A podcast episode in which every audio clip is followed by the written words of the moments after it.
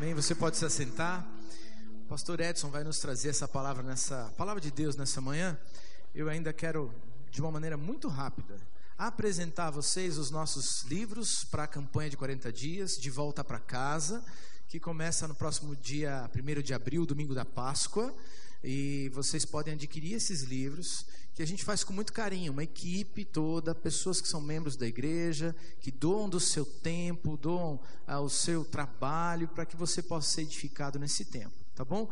Livros para crianças, livros para os jovens e os adultos. Você pode já adquirir, a livraria está pronta para atender você nessa manhã. E assim a gente se prepara. Você começa a conhecer o livro, vamos começar a ler juntos no dia 1 de abril.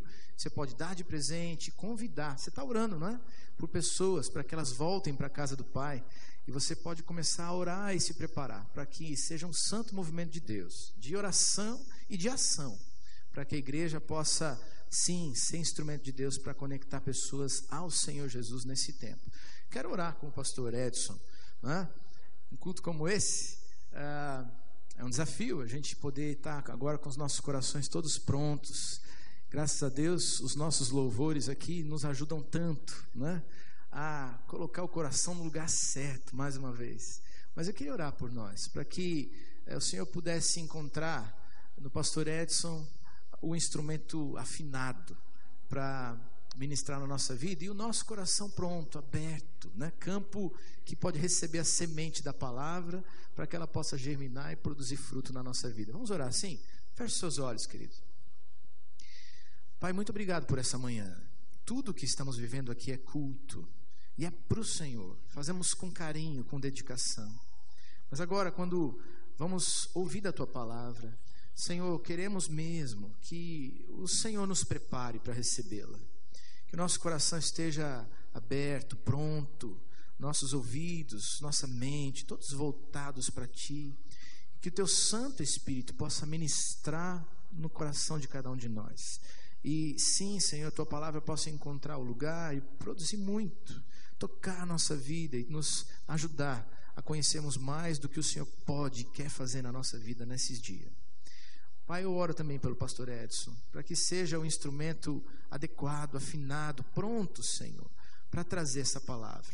Obrigado pela vida do teu servo e que ele hoje, mais uma vez, fale com toda a autoridade, a unção, o carinho, o jeito tão peculiar, simples e agradável que ele é. é Deus, possa mais uma vez ministrar na nossa vida nessa manhã. Oramos assim, desejosos de te encontrar, Pai, no nome de Jesus. Amém. Obrigado, pastor Marcílio. Devido ao adiantar da hora, eu terei que ir até as duas horas hoje, tá bom? Sem problema? No problem? Tá bom. Abra sua Bíblia, irmãos, em Romanos 8.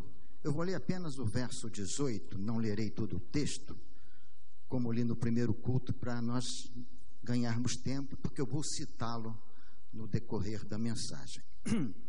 Romanos capítulo 8, verso 18. Porque para mim, tenho por certo que os, os sofrimentos do tempo presente não podem ser comparados com a glória que em nós há de ser revelada. Porque para mim, tenho por certo que os sofrimentos do tempo presente não podem ser comparados com a glória que em nós há de ser revelada. As consequências, meus irmãos, do pecado dos primeiros pais, Adão e Eva, trouxeram uma nefasta e carrancuda dor, como diz o pastor Hernandes Dias Lopes, tudo com ele é uma dor carrancuda, mas trouxe uma nefasta avalanche de problemas, todos os tipos de dores, sofrimentos e catástrofes sobre a humanidade. Quando Eva comete ali e come do fruto, Deus diz: Eva, o que você fez? Uma vez eu preguei nesse versículo apenas: Eva, o que tu fizestes? Ela não imaginava, nem Adão, quando também seguiu o seu passo, as consequências, as dores, os sofrimentos, os ais que viriam sobre a humanidade. E Paulo, nesse texto, ele fala isso. Sabemos que as aflições deste tempo presente não se comparam com a glória que em nós há há de ser revelada. Tudo que acontece do, de ruim, alguns dizem ser castigo. Ah, Deus está castigando, Deus está pesando a mão. Deus não tem prazer de castigar o homem. Não tem prazer. Ele usa a sua justiça, mas isso dói no coração de Deus. Mas, na verdade, o que eu vejo desses sofrimentos que Paulo fala, tanto os sofrimentos que ele passou, como apóstolo, depois da sua conversão, Paulo sofreu muito, e talvez depois do Senhor Jesus, o apóstolo que mais sofreu. Então, Paulo pode falar por experiência própria, ele pode falar de cátedra, o que foi o sofrimento que ele passou. Mas ele diz que mesmo assim, nada se compara. Mas na verdade, irmãos, não é castigo de Deus, e nem só de Adão e Eva também. Ah, porque se Adão e Eva tivessem feito assim, assado, nós continuamos a fazer os mesmos erros, nós continuamos a pecar. É? As consequências, na verdade, é que nos atingem hoje. Tudo que nós fazemos tem consequências, boas ou boas ou más, ruins. boas ou más, tudo tem consequência daquilo que eu faço. As consequências de Adão e Eva foram terríveis. Foram terríveis. A terra começou a produzir espinho e cardos, toda a erva daninha. Pela primeira vez a terra se abre para engolir um ser humano. E justamente Abel. Eu não imagino a dor que tomou conta do coração de Eva e de Adão também, quando Caim mata Abel e a terra tem que se abrir. Até nós, às vezes, brincamos dizendo que a avó engoliu o neto, porque Adão foi feito da terra, do, bar, do barro, e ela agora, ela agora se abre para sepultar o seu neto. Que dor tomou conta do coração de Adão. Que consequência difícil.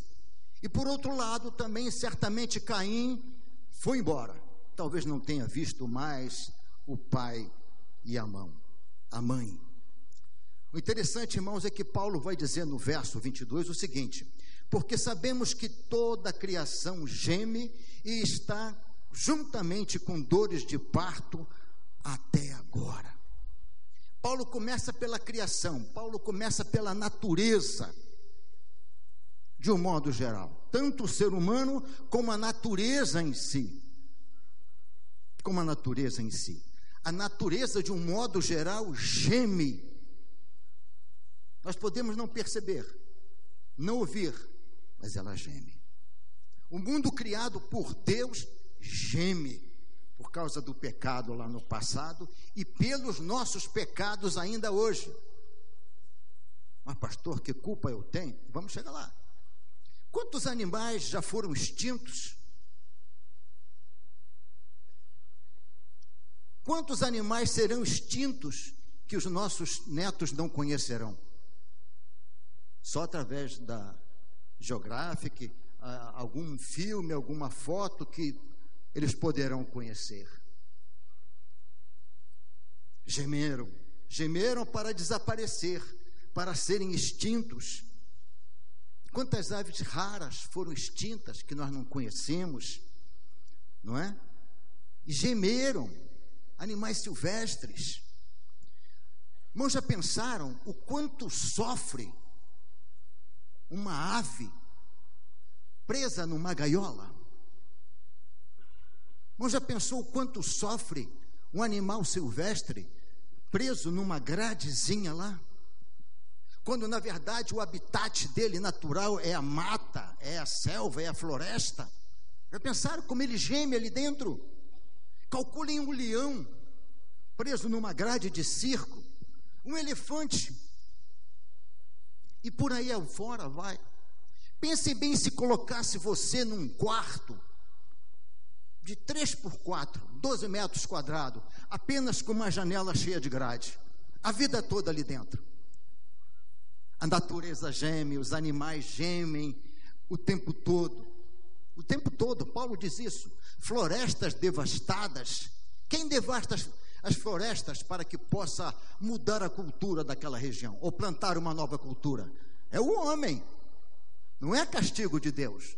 Não é mais o castigo de Adão e Eva. As matas ciliares desaparecem, inclusive a minha já está desaparecendo. Hoje, quando chove, não filtra mais o cabelo, já vai direto lá. Eu tenho que colocar um lenço aqui para tentar ajudar.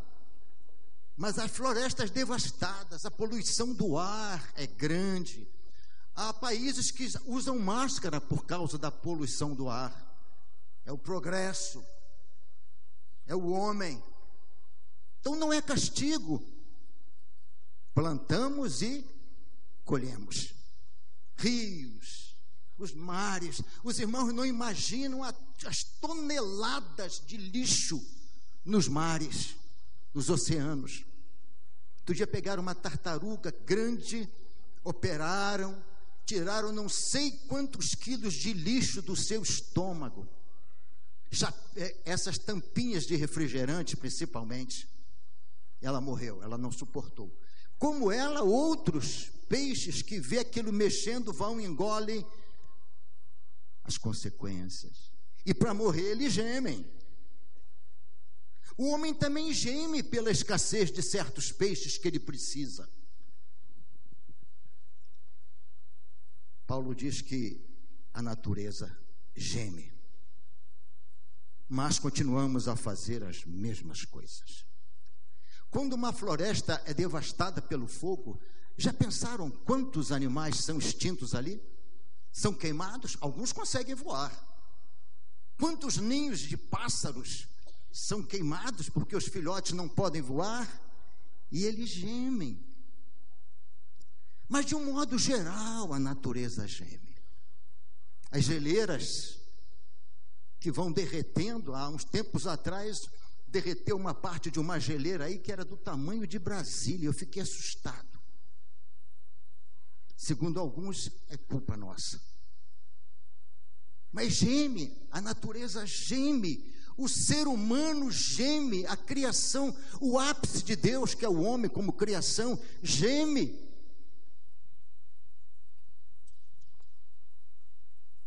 É um gemido que chega ao coração de Deus. O Brasil morre por mês 60 pessoas assassinadas. E adivinha qual é o estado que comete mais homicídio? Qual? Hã? Rio de Janeiro. Hã? Aqui, Curitiba?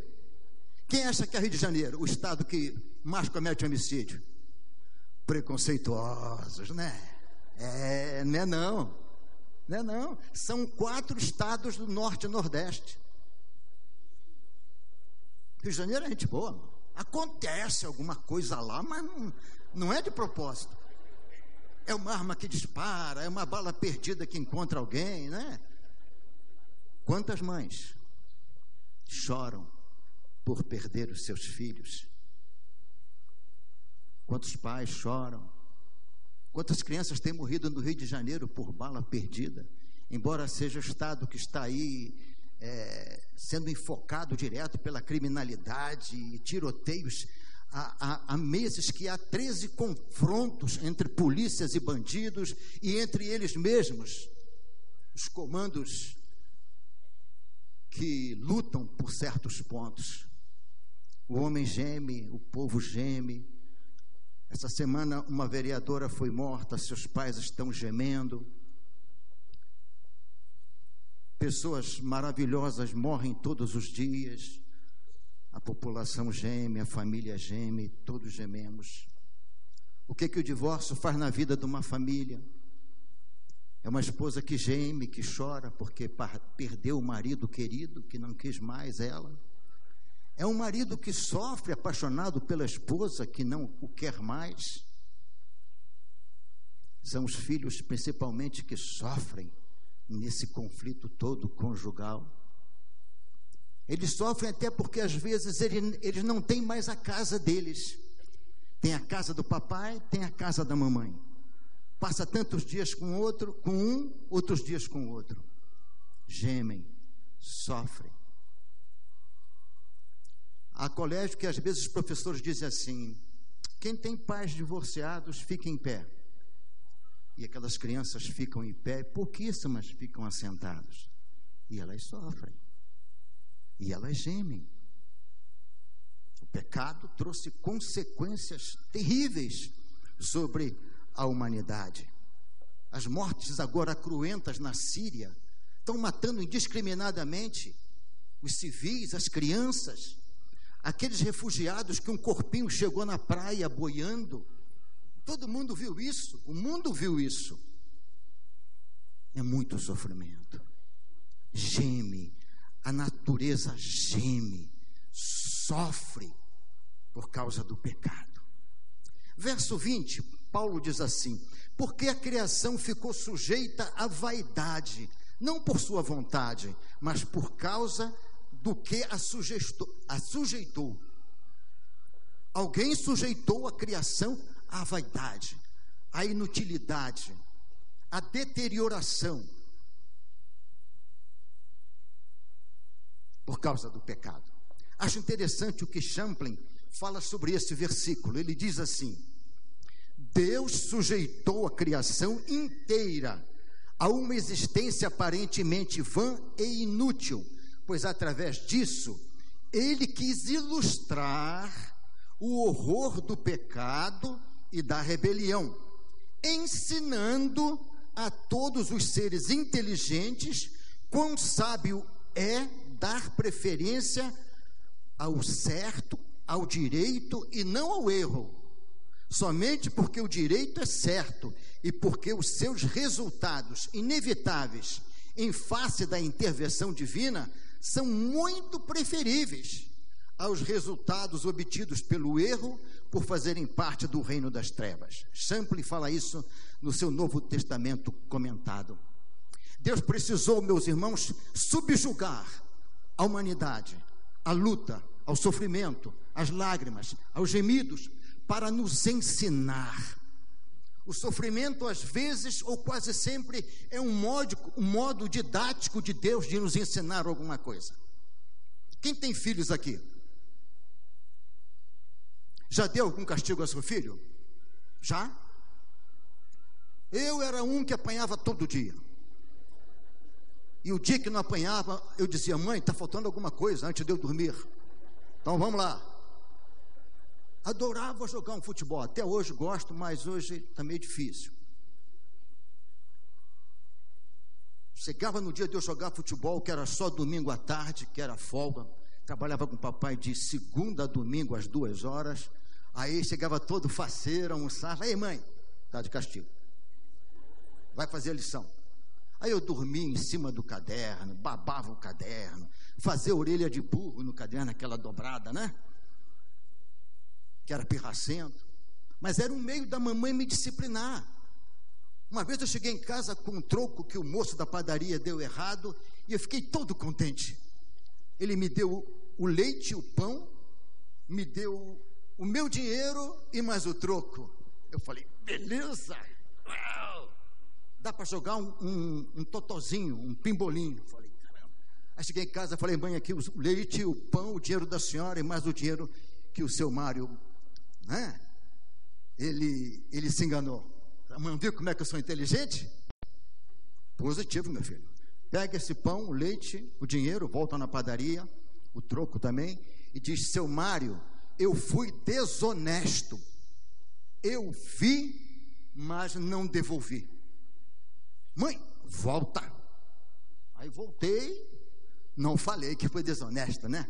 Eu falei, mãe, tá aqui, ó, seu Mário está aqui o leite, o pão, o troco do Senhor e o dinheiro que o Senhor me devolveu. Aí ele, muito bem, você é um garoto exemplar. Eu, só Jesus. Aí depois a mamãe me chamou, vamos conversar, meu filho. Teu pai faz isso, Não, senhora. Eu faço isso? Não, senhora. Tua irmã? Não, senhora. Então, você vai apanhar agora. Para você aprender a ser homem. A disciplina, e isso valeu muito, meus irmãos. Essa disciplina de Deus, esse gemido que eu sofri com as varadinhas nas pernas, que doía. Como dói varada nas pernas. Mas me colocou num caminho, num trilho. Quando os pais não corrigem seus filhos, o mundo corrige e corrige com dor. Então Deus precisou usar disso, precisou subjugar a criação a essa inutilidade, a essa deterioração, deterioração, a este sofrimento para aprender. E mesmo assim não aprende. Mas não só a natureza e a criação de um modo geral que geme, não. Paulo vai dizer também, e não só a criação, mas nós mesmos que temos as primícias do Espírito, também gememos em nós mesmos, esperando a adoção, a saber, a redenção do nosso corpo. Mas, pastor, nós já não somos eleitos? Sim, nós já somos eleitos, nós já somos filhos adotivos. Mas ela só se, tornará, só se tornará total quando houver a, re, a ressurreição Aí será uma adoção plena num corpo incorruptível. É isso que Paulo quer dizer. Mas como povo que não tem Jesus no coração, nós também sofremos todo tipo de sofrimento, todo tipo de dor. Nós passamos pela mesma coisa. Interessante que eu tinha um pastor que ele dizia assim: Deus tem filhos, mas não tem privilegiados. Deus tem um compromisso com a criatura humana, com a criação.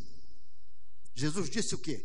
Que Deus dá o sol e a chuva sobre bons e maus, justos e pecadores. Estamos enquadrados nisso aí. A grande diferença, irmãos, é o que nos aguarda. Mas sofremos igual. Prosperamos igual. O ímpio prospera, nós prosperamos também. Ele sofre, nós sofremos também. Não há diferença nesse sentido. A nossa igreja, meus irmãos, ela tem um grande número de, de membros. E como nós sofremos, porque quase que sempre tem algum sepultamento aqui. Irmãos em UTIs. Uma época eu visitava direto as UTIs e chegou um dia que eu não aguentei mais. Eu fiz um turnê de UTI numa tarde, tudo errado. Levei bactéria de uma UTI para outra, elas se cumprimentavam quando eu chegava na porta, então, foi demais. Eu fui no Nossa Senhora das Graças, passei no evangélico, fui no hospital de clínicas e terminei no Cajuru. Quando entrei no Cajuru, eu, eu estava tonto. Eu não conseguia reconhecer o irmão que estava ali. O enfermeiro perguntou: Tudo bem? Eu falei: Não, estou tonto. Aquele dia eu falei, pastor, não estou aguentando mais. Está muito puxado. Aí ele chamou o pastor Arthur, o pastor Arthur é alemãozão, né? Alemão lá de Pomerode, cadê ele? Já está aí. Mesmo assim, outro dia ele chegou aqui chorando. Ele disse, é o que eu vi ali no Pequeno Príncipe. Nós também gememos, irmãos. E como gememos? O povo de Deus geme igual ao não crente. Nós choramos igual ao não crente nós ficamos abatidos, atribulados. Como diz Paulo. Aí talvez algum pergunte: mas que diferença, pastor, então faz ser um crente ou não? Que diferença, pastor, faz? O que adianta? Crer, ter a Bíblia nas mãos. O que adianta, meus irmãos, é a esperança. A nossa esperança morre? Sim ou não? Não, por quê? Quem é a nossa esperança? Jesus. Ele está vivo. Venceu a morte, venceu tudo. É vivo. Ele é a nossa esperança. Não é um homem, não é o dinheiro, não é o poder, não são as influências. É Jesus a nossa esperança. Ele garante a nossa esperança. E é uma esperança viva, a nossa esperança humana no homem, ela morre. Ah, a minha última esperança morreu. A minha não morre. Ainda que dê tudo errado, mas ela não morre, porque é Jesus a nossa esperança. É o vivo entre os mortos. É aquele que foi morto, mas reviveu. Ele não morre. Paulo diz assim: Porque para mim tenho por certo que as aflições deste tempo presente não são para comparar com a glória que em nós há de ser revelada. Paulo está dizendo: olha, vocês sofrem, nós sofremos, nós choramos, nós mesmos que temos a, a, as primícias do Espírito que habita em nós. Nós choramos, nós gememos, mas não dá para comparar não se compara com o que nos espera, não se compara com a glória que em nós há de ser revelada. Eu fico imaginando, irmãos, no dia da ressurreição, vai ser tremendo. Sonhe com isso, irmãos, pense nisso. Senão você não vai vibrar no céu, sabia? Pense no céu, imagine no céu, o céu, deseje o céu. Leia a Bíblia vendo pela fé cada passagem, cada palavra do Apocalipse e dos outros evangelhos, para que quando chegar lá você diga: Eu sonhei com isso o tempo todo. Um certo pregador disse que o galardão vai ser isso. Se você foi um, um crente frio, desanimado, tá, você não vai ter emoções no céu. Mas se você viveu, se você creu, se você ansiou por isso, ah, vai ser uma recompensa tremenda, tremenda. Outra coisa interessante é que Paulo diz assim: Eu tenho por certo que as aflições não vão se comparar. Paulo não fala subjetivamente, Paulo não fala abstratamente. Paulo diz: Eu tenho certeza. No verso 28, Paulo diz assim: Sabemos que todas as coisas contribuem para o bem dos que amam a Deus. Sabemos Paulo não diz eu acho. Paulo parte de algo é, concreto, certo, de uma experiência, de um conhecimento empírico. Paulo fala isso, eu provei, eu sei. É isso que nos faz ser diferentes, irmãos. É isso que, é isso que nos faz, às vezes, em meio à dor, nós sorrirmos, nós cantarmos, é isso que fez com que Abacuque dissesse: ainda que a figueira não floresça, ainda que não haja fruto na videira, o produto da oliveira, da oliveira minta, nos currais não haja vaca, seja roubado os rebanhos, eu vou me alegrar no Senhor. É a grande diferença. A gente geme, mas não geme sozinho. Alguém geme conosco. Ele nos ajuda, irmãos, a nessas horas difíceis e geme, e geme conosco. O Espírito de Deus também sofre com as nossas dores, pois ele habita em nós. E seu geme, ele geme também. Não sabemos orar, pedir o certo. Ele nos auxilia na nossa capacidade de orar inteligentemente a respeito de certas situações. Ele nos ajuda com gemidos inexprimíveis ou suspiros. Quantas vezes você não geme, mas suspira? Alguém já suspirou fundo aqui? Acho que todo mundo, né? Não é, irmã Valdeci? A irmã Valdeci tem tido uma luta que os irmãos não imaginam. Poucos a conhecem. Diaconisa nossa. Como essa mulher tem sofrido. Nós estamos com o esposo de uma irmã na UTI do hospital aqui no INC há cento e poucos dias na UTI. Perdemos uma irmãzinha aqui recentemente, nova ainda. Nós gememos, mas o Espírito geme conosco. O Espírito Santo sofre conosco. Acabou meu tempo. Segundo aos Coríntios, capítulo 4, verso 16 e 17, Paulo diz assim: Por isso, meus irmãos, não desfalecemos mas ainda que o homem interior se corrompa, porque ele foi entregue à vaidade, à inutilidade, ainda que esse homem se corrompa, envelheça, caia os cabelos, fique doente, morra, o homem interior se renova, contudo, a cada dia. Amém? Nós vamos deteriorando, não tem jeito. Aos 30 anos atrás eu era um Tom Cruise. Tinha cabelo à beça. Hoje eu nem sei comparar. Não sei, não sei. Qual artista velho bonito aí? Ah, tem um que é velhão e bonito. Um que tem um cabelão, grisalho. Isso, Richard, não sei o que lá. Ainda bem que eu me pareço muito com ele, com exceção do cabelo. Mas envelhecemos, vamos nos corrompendo, irmãos. Não tem jeito. Mas o espírito se renova a cada dia, mesmo gemendo, porque o espírito de Deus geme conosco.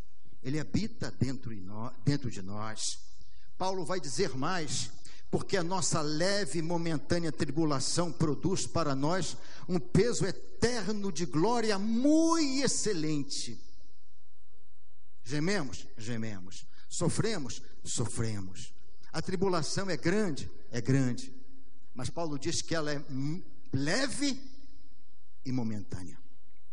De vez em quando, algumas irmãs que nós vamos atender dizem assim: Pastor, eu não aguento mais o meu marido.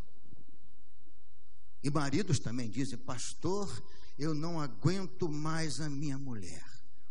Quando ela começa a falar, pastor, Jesus. Alguns dizem, pastor, eu não aguento mais meu filho, meu patrão. Pastor, eu não aguento mais, é muito peso. Paulo diz que a nossa tribulação é leve. Ou então dizemos assim, Senhor, até quando? O salmista fala isso nos salmos: Até quando, Senhor? Até quando te esquecerás de mim? Até quando, Senhor? E Paulo vai dizer que é momentânea a nossa tribulação, comparada com o que nos espera eternamente. Amém? Eternamente. Porque a nossa leve e momentânea tribulação produz para nós um peso eterno de glória muito excelente. Termino, meus irmãos, dizendo que podemos crer, podemos confiar que nunca estaremos sozinhos. Eu, quando era garoto, é, garoto sempre briga, sempre arranja um desafeto. E tinha um garoto que vendia lá perto do cinema amendoim, e não sei por que ele cismou comigo.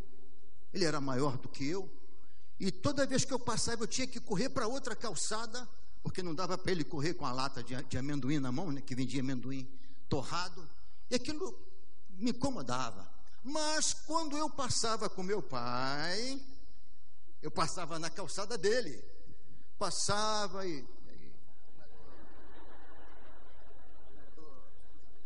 Ah, quando sozinho, eu mudava de rua ou de calçada. Ou então com um primo que era mais velho. Bate agora. Porque o meu pai estava comigo. O nosso pai, irmãos, caminha conosco não nos deixa sozinhos, ainda que creamos assim, ainda que sintamos assim. Um certo pai perdeu o filho atropelado, e aquele pai inconformado, porque de fato não é brincadeira. Eu costumo dizer que quando perdemos alguém, a dor da ferida se fecha, mas a cicatriz da saudade acompanha até a volta de Jesus.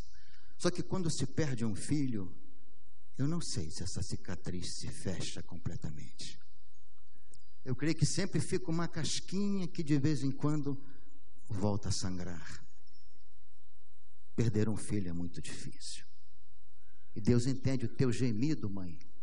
Você que perdeu um filho, você, pai, que perdeu um filho. Deus entende o teu gemido.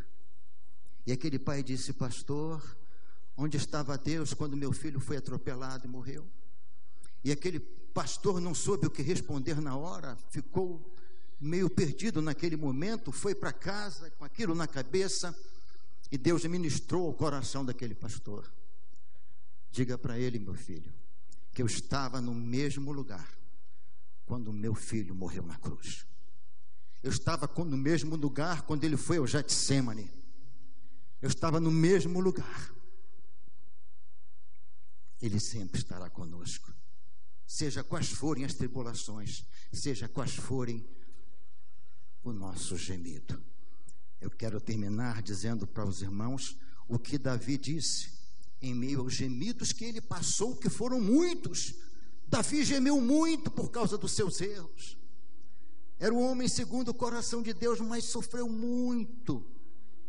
E no Salmo 23, o verso 4, ele expressa uma coisa tão maravilhosa, tão gostosa. Ele diz: Ainda que eu ande pelo vale da sombra da morte, não temeria mal algum, porque tu estás comigo. A tua vara e o teu cajado me consolam. Gememos, choramos, aguardando a redenção do nosso corpo. A própria criatura aguarda com expectativa a manifestação dos filhos de Deus quando se der a ressurreição. Que nesta manhã, meu irmão, você vá para casa agora almoçar, mas sabendo que os seus gemidos, os seus suspiros lá do fundo da alma, não estão esquecidos. O Senhor geme com você, o Senhor chora com você, o Senhor fortalece você e aguça na sua mente, para que você não esqueça que o que nos espera é muito mais excelente. Vamos falar junto o verso 4 do Salmo 23.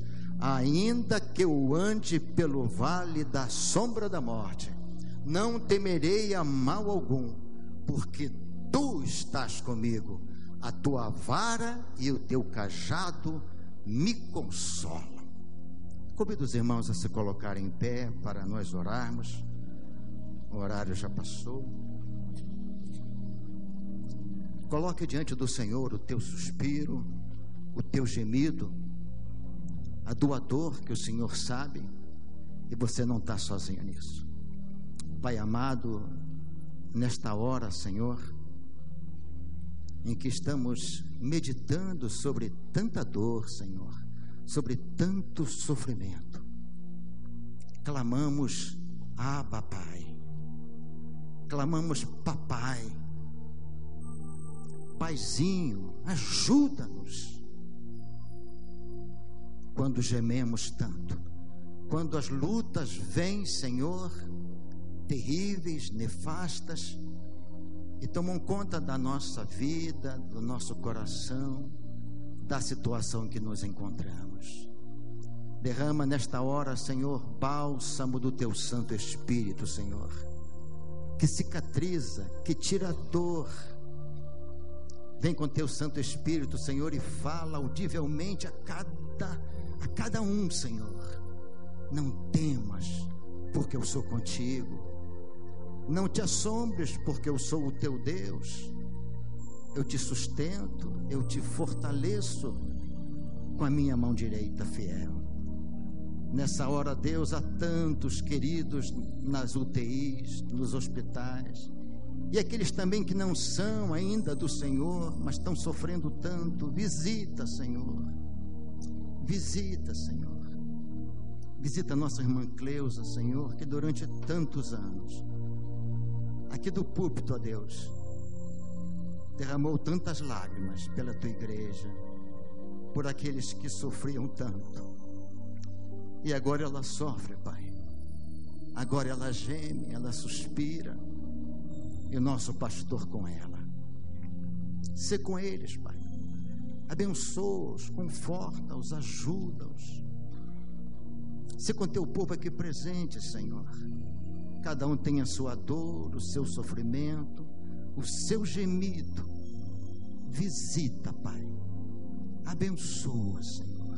Derrama da graça consoladora, da graça confortadora em nome de Jesus. Amém.